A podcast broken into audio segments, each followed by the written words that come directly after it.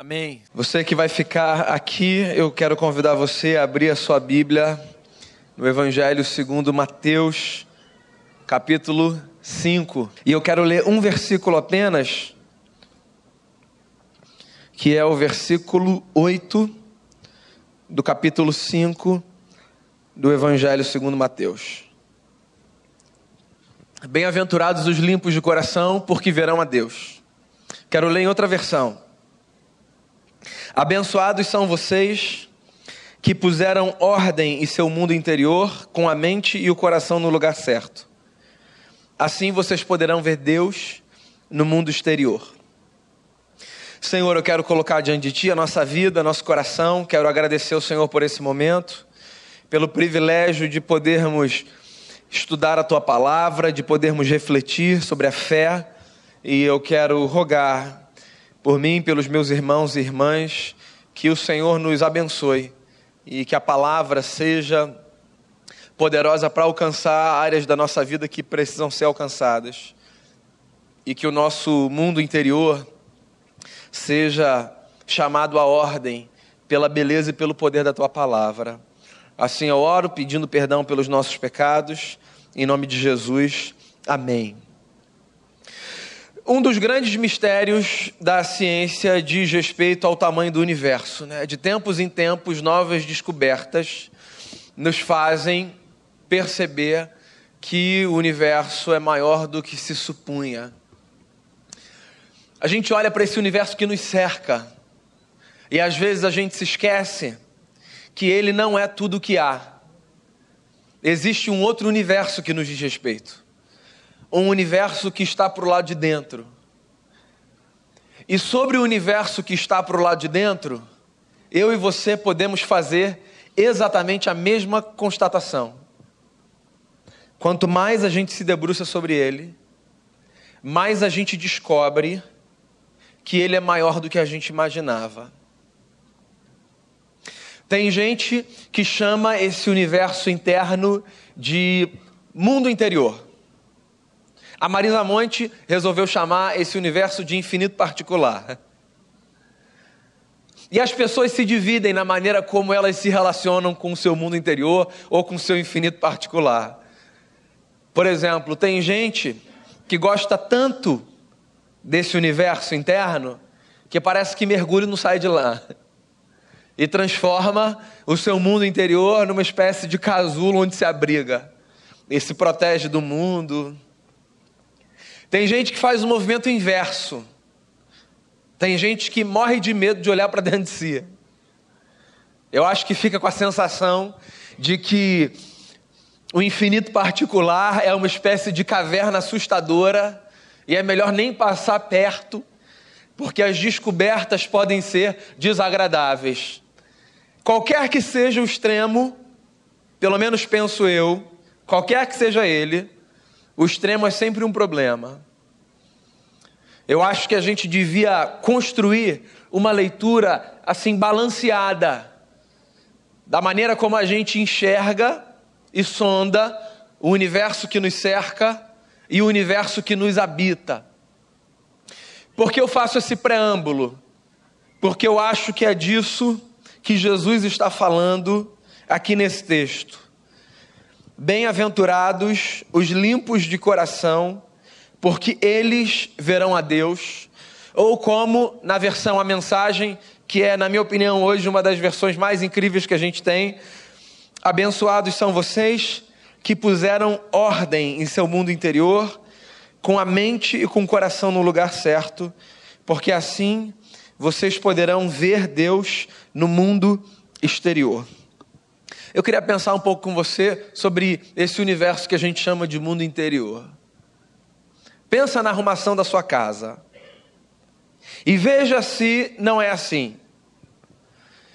É difícil você encontrar alguém que comece a arrumar a sua casa e a varrer a sua casa, assim, pela parte periférica, pela parte externa, e que venha então trazendo toda a sujeira para acumular no sacrossanto lugar que é o quarto, e dali então tira tudo que acumulou e leva para o lixo. O caminho é o inverso, né? A gente vai tirando assim, dos lugares, mesmo que a gente não tenha consciência disso, que nos são mais sagrados, mais puros, que requerem de nós é, um, uma aproximação mais limpa, porque são os nossos lugares de maior intimidade e a gente vai levando de dentro para fora o acúmulo da sujeira, para que então em algum momento a gente reúna tudo e a gente transporte aquele lixo para o lixo. Pois essa não é apenas a dinâmica, ou não deveria ser, da arrumação da casa. Essa deveria ser a dinâmica da arrumação da vida. Jesus foi um mestre que quebrou muitos paradigmas. E eu acho que ele fazia isso intencionalmente. Teve uma vez que Jesus foi abordado pelos religiosos do seu tempo, que fizeram a ele uma pergunta muito confrontadora que era legítima, porque todos ali naquele contexto eram judeus, e todos conheciam o valor da pureza na cultura judaica para a aproximação da mesa. Então os homens se aproximam de Jesus e dizem assim: Mestre, o senhor não se espanta com o fato de os seus discípulos se assentarem à mesa sem que antes tenham lavado as mãos. O ponto ali não era o ponto da higiene, principalmente. O ponto ali era o ponto da pureza religiosa, tendo em vista que para aquela gente, aquele ato era um ato litúrgico. E todos os atos litúrgicos requerem de nós, ou daqueles que o praticam, um nível X de pureza. Jesus olha para esses camaradas e diz assim: tem um negócio que é mais importante do que a água que a gente coloca na mão. Porque eu não sei se vocês se esqueceram, disse Jesus, mas o que sai contamina mais do que o que entra. E aí Jesus arremata dizendo assim: porque é de lá de dentro, do nosso coração e da nossa mente, que vêm os pensamentos maus, os homicídios, os adultérios, os desejos de morte, ou do que quer que sejam. Qual é o ponto de Jesus aí? Banalizar o lugar da mesa? De forma alguma. O ponto de Jesus é fazer a gente perceber que às vezes nós damos mais atenção ao periférico do que ao central. Às vezes a gente descobre isso tarde, que parte da nossa vida foi desenvolvida dando tempo, energia e valor a coisas que não mereciam tanto tempo, energia e valor. Às vezes a gente descobre tarde que a gente investiu dinheiro, que a gente investiu recurso é, humano, inteligência, o tempo que nos é raro e caro, em coisas que são muito triviais, sem perceber que havia outras coisas centrais, essenciais, que deveriam ser alvo da nossa atenção, da nossa dedicação. Meio que como na música dos Titãs, eu queria ter, eu queria ter, eu queria ter, eu queria ter. Quanto mais cedo a gente perceber a diferença entre o central e o periférico, mais chance a gente vai ter de arrumar a nossa vida de tal forma que a gente dê tempo ao que verdadeiramente vale a pena. E que a gente trate as coisas periféricas como elas devem ser tratadas como coisas periféricas.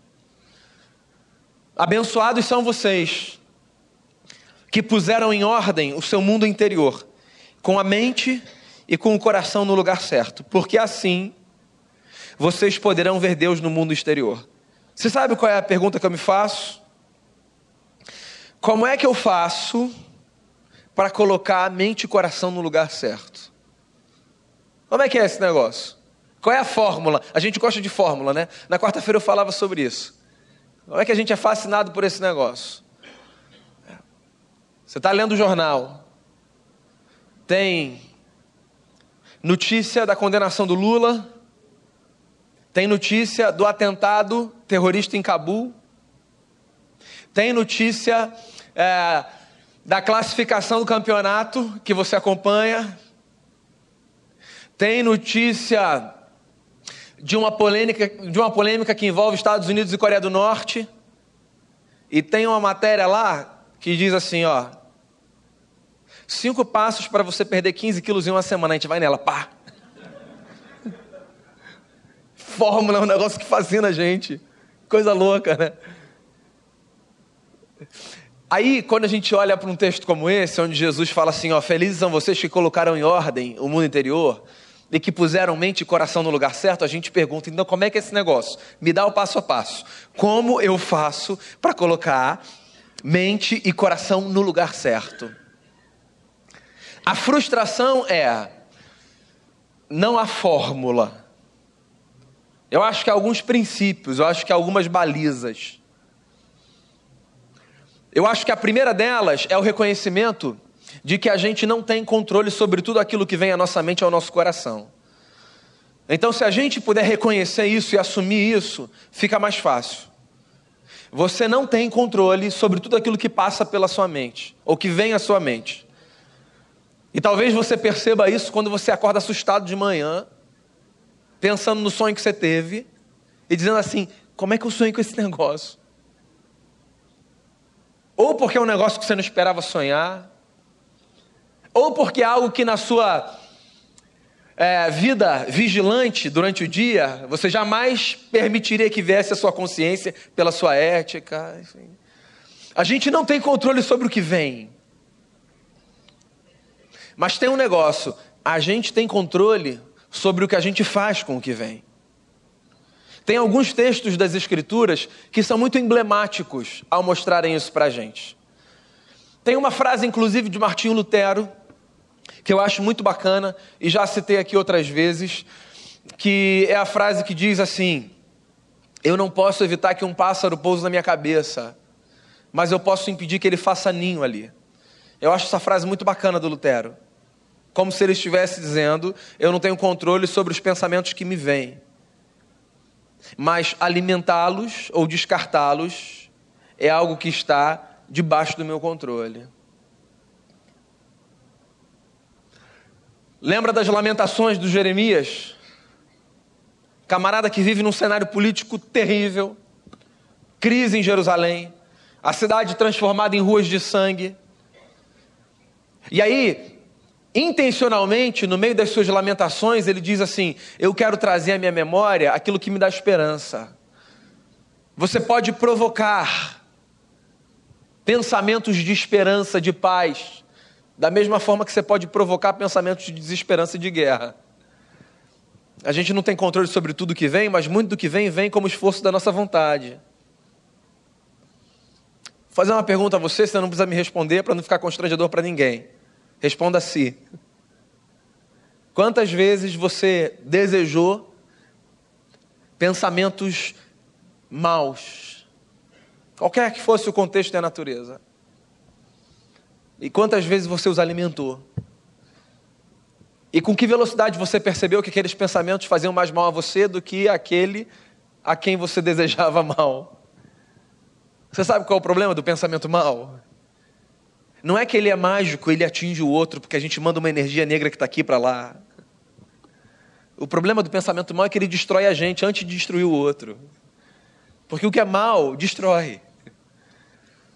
Então, quando o profeta diz assim, eu quero trazer à memória o que me dá esperança, o que ele está dizendo é: eu sei que as circunstâncias não são as melhores, mas se eu tiver algum controle sobre isso, eu quero alimentar isso com o que vale a pena. Então, esse é o primeiro conselho que eu dou a você: alimente a sua mente com o que vale a pena.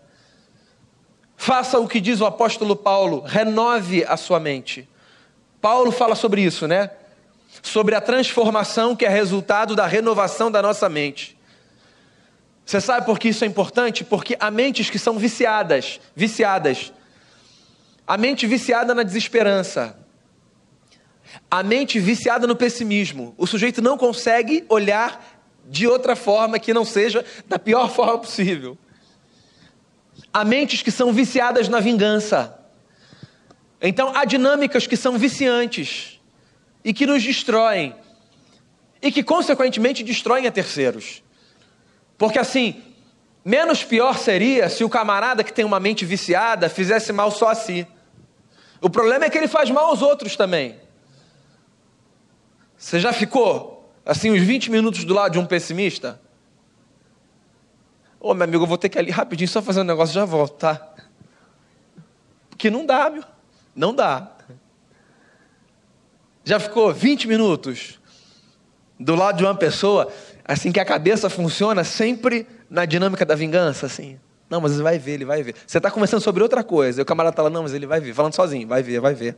Já está tudo aqui, ó. Esse negócio cansa, é um negócio estranho, faz mal para todo mundo. Como é que a gente arruma o nosso mundo interior? Mente no lugar certo, coração no lugar certo. Na tradição judaica, coração é o centro das volições, é o centro da existência. Quando um judeu falava de coração, ele não falava apenas de um órgão vital que fazia o corpo funcionar. O coração era o homem interior, era o que havia de mais profundo. Então o que Jesus está dizendo é que assim, a gente precisa tentar organizar a nossa vida de tal forma que o que há de mais profundo na gente esteja alinhado com o que há de mais profundo no ser divino. Mente e coração no lugar certo. Viver no compasso da eternidade. Ou como aquele trechinho do Nietzsche, que não tem nada a ver com esse discurso, mas que eu gosto muito de citar. Os que dançavam foram tidos loucos pelos que não conseguiam escutar a música. Então, assim, a gente precisa dançar, mesmo que nem todo mundo perceba o compasso que nos faz dançar, a gente precisa dançar num compasso diferente, num compasso celeste. Vem cá, você já teve a sensação de, por estar perto de uma pessoa, achar que aquela pessoa vivia num outro mundo, porque assim ela vivia com uma leveza. Já teve gente assim do seu lado? Não é bom? Então a gente pode ser dessa gente. A nossa vida pode ser assim. A gente pode viver assim, de uma forma que as pessoas que passam do nosso lado digam assim: cara, tá do teu lado é tão bom. O que, que você tem? O que, que você carrega? Que esperança é essa que você carrega com você? Que paz é essa que você tem com você? Que alegria é essa que você tem? As pessoas precisam disso. As pessoas precisam estar do lado de gente que tem mente no lugar certo e coração no lugar certo. Daí você pode me perguntar ou se perguntar, mas por que é importante cuidar do mundo interior? Por uma razão, eu acho que ela nos basta. A gente não precisa de nenhuma outra. Porque se Jesus está certo, e eu acredito que ele esteja, a gente vê Deus no mundo exterior quando a gente coloca o nosso coração e a nossa mente, ou seja, o nosso mundo interior no lugar certo. O que Jesus está dizendo aqui foi o que, ai, 1900 anos depois, o Freud disse, quando falou que quando o João fala do Pedro, é mais do João que ele está falando do que do Pedro? Já ouviu isso em algum lugar? A psicanálise parte desse princípio, né? De que ao falar do mundo, eu falo muito mais de mim do que do mundo. Então Jesus falava sobre isso. Jesus já tinha marcado esse ponto, revelando que a maneira como a gente enxerga o mundo está necessariamente condicionada à maneira como a gente se enxerga e à maneira como a gente vive e a paz ou a falta de paz que a gente experimenta. Olha só, você pode vir para um espaço religioso como esse, que você chama de templo e que você considera sagrado. Você pode cantar músicas sobre as quais você colocou uma chancela gospel. Você pode ler palavras de um livro que te é santo. E é possível que ainda assim você não perceba Deus. Porque a percepção de Deus é resultado da maneira como encontro do lado de dentro o meu mundo. Então, às vezes, eu não consigo enxergar Deus, não é porque Deus não está do lado de fora. É porque pelo lado de dentro eu estou tão bagunçado que eu não consigo ter paz para percebê-lo em lugares onde ele está. A dinâmica do Jacó, que acorda e diz assim: Uau, Deus estava nesse lugar, eu não sabia. Quando a gente arruma a casa do lado de dentro, a gente começa a ver Deus em lugares onde a gente não via, em situações onde a gente não via, mesmo que elas nos sejam desfavoráveis. Porque eu fico com a sensação de que a nossa sensibilidade para percebermos Deus ou deixarmos de percebê-lo tem a ver com a arrumação ou com a bagunça da nossa vida pelo lado de dentro. Então tem gente que pode estar no melhor lugar, com as condições mais favoráveis, e ainda assim não conseguirá ler o mundo de outra forma que não seja isso aqui é o um inferno. E é claro que ele está falando mais da vida dele do que do mundo. Eu me lembro de um projeto que eu participei, de mentoria, de uma tradição cristã que valoriza muito o lugar do silêncio, da reflexão, da contemplação. E eu fui para o projeto porque os pastores que lideravam me eram e me são inspiração na caminhada, mestres. Mas esse negócio era muito diferente de mim. Porque eu já acordo assim, agitado, tremendo. Olhando o celular. Aí eu fui. E eu já comecei bagunçando tudo, né? Porque assim, a gente chegava lá e a primeira noite estava todo mundo conversando, aí a orientação era dada, gente, olha só, amanhã de manhã a gente vai ter um período de silêncio, é para você ouvir o seu coração, para você ver Deus falar. Então, assim, tá combinado, era um grupo de 50. Até o final do café da manhã, ninguém fala nada com ninguém. Tem o seu companheiro de quarto, a gente dormia em três, assim, né? Tem o seu companheiro de quarto, mas não conversa. É difícil, mas não conversa. E eu acordava e falava, bom dia, galera. Eu... Foi difícil para mim. Aí um dia eu estava conversando com um desses mestres e o meu discurso era todo na tentativa de justificar a inquietação da minha alma, né? Eram pessoas do Brasil todo. Então tinha gente de cidade menor, gente de cidade maior. E aí eu falei para ele assim, achando que eu ia me justificar, né, mestre? O problema é o seguinte, eu sou um cara muito agitado. Assim, o Rio é muito agitado. O Rio é muito agitado. A nossa cidade é uma cidade que não para. Tá tudo acontecendo o tempo todo. Assim, é carro passando. Eu moro no recreio, não moro nem lá no bagunça, né? Não é agitação da Zona Sul, Centro, Tijuca. Aqui não é uma rocinha, né? Mas ele não sabia, ele não era daqui do Recreio. Aqui é muito agitado. E assim, é difícil fazer esse movimento de silêncio num lugar como esse. Daí ele olhou para mim e disse assim: Daniel, vamos falar a verdade. Você pode se mudar para a região mais inóspita do mundo. O barulho que te ensurdece não é o barulho dos carros a tua alma é barulhenta. Eu tive que dormir com aquele barulho. Está do lado de dentro. Não vem com essa, não. Desacelera pelo lado de dentro. Porque não é o lado de fora que te impede de perceber o que você precisa perceber. E ele tinha toda a razão.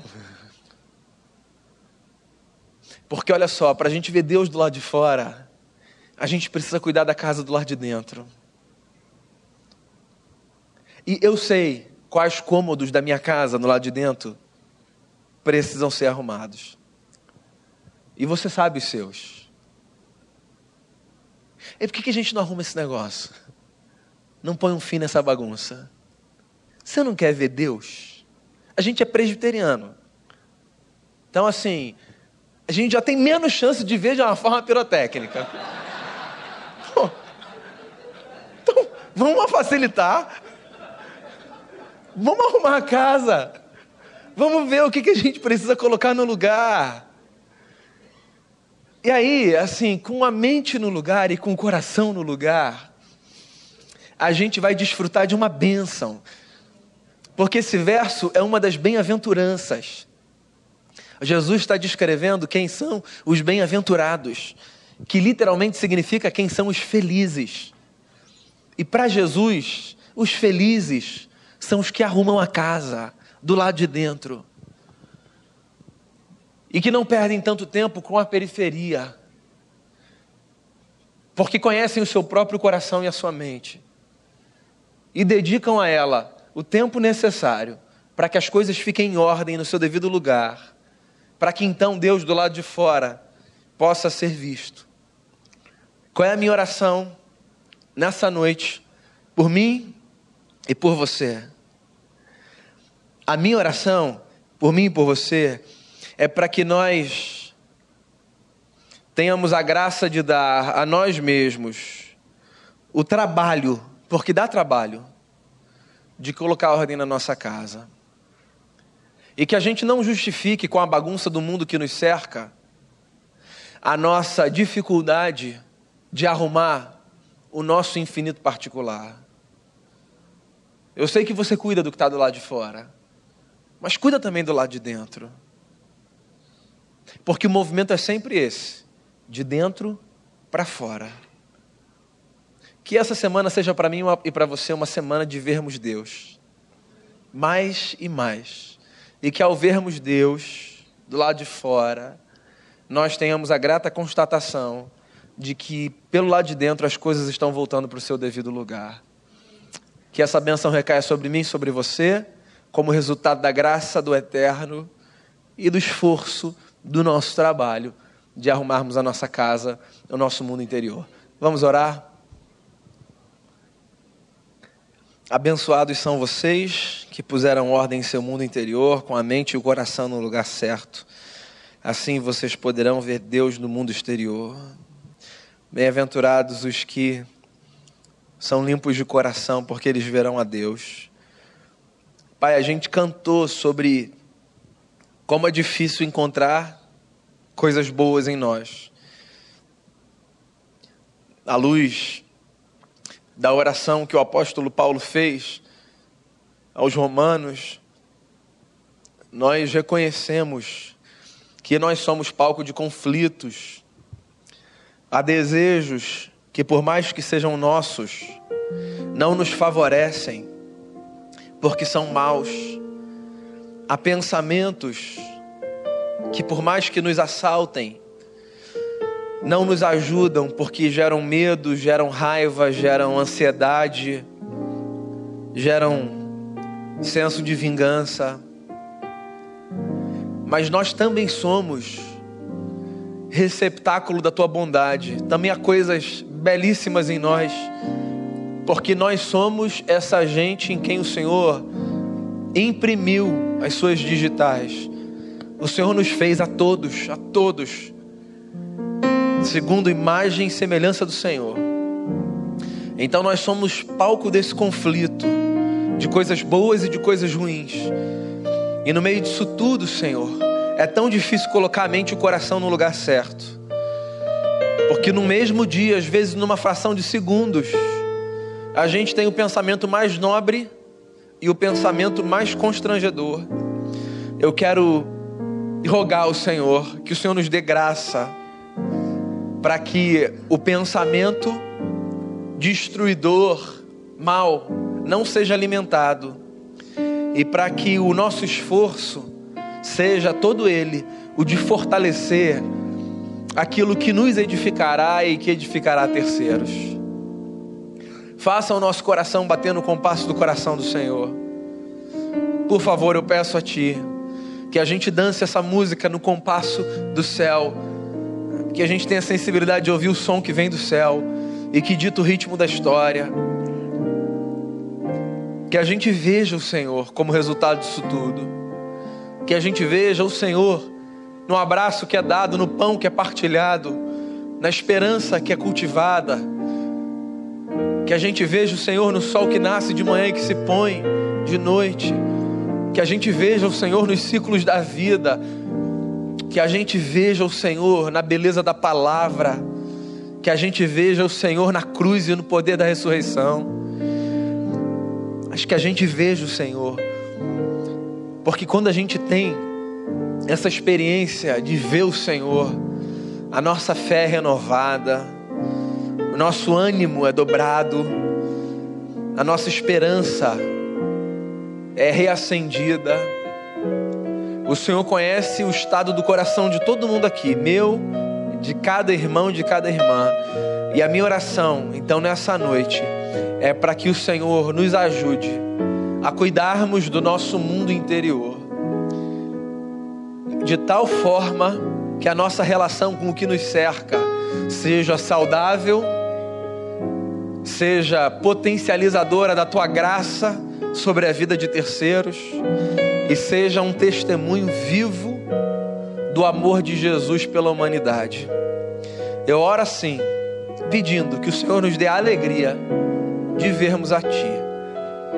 Seja lá o que isso signifique na caminhada de cada um aqui à luz do Evangelho. Que o Senhor nos dê a graça de vermos a Ti e de termos um coração segundo o Teu. É a oração que eu faço por mim e por cada pessoa aqui, em nome e por amor de Jesus, o nosso Senhor. Amém. Amém.